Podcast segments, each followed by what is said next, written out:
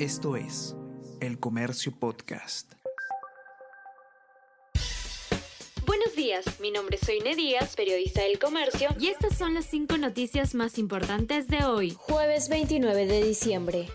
Aníbal Torres usa informes médicos antiguos para eludir prisión preventiva. Fiscalía dice que ex premier trata de sorprender con documentos del 2017 para mostrar que estaba mal de salud. Solicitó que se revoque comparecencia restringida del ex titular de la PCM y alegó que puede ser asistido en un penal si lo requiriese. Remarcó que se han sustentado los delitos imputados a Pedro Castillo y el riesgo de que se fugue. Este intentó victimizar Solamente en el MTC hay paralizadas 68 obras por más de 6 mil millones de soles. Son 68 proyectos en 18 regiones del país. Expertos advierten que la situación se da por malas decisiones en procesos de selección y el marco legal. Ancash es el que tiene mayor cantidad de proyectos comprometidos con 26 y estos suman una inversión total de 1.528 millones de soles.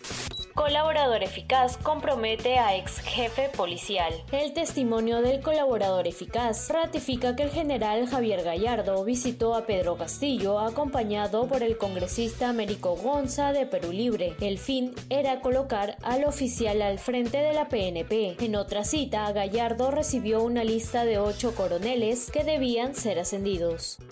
Siniestro en local clandestino de pirotécnicos deja dos fallecidos y once heridos. Incendio se registró esta madrugada en una vivienda donde se almacenaban productos pirotécnicos de manera clandestina en el asentamiento humano Pachacútec en el distrito de Ventanilla. Son más de 100 los damnificados. Japón, Estados Unidos y más países alistan restricciones ante ola de viajeros desde China. Gobierno chino reanuda emisión de visados y pasaportes y se prevé avalancha de millones de chinos al extranjero por las cercanas vacaciones del Año Nuevo Lunar. Japón, Taiwán y países de la Unión Europea anuncian que exigirán pruebas PCR a viajeros chinos y Estados Unidos planea imponer algunas restricciones. Esto es El Comercio Podcast.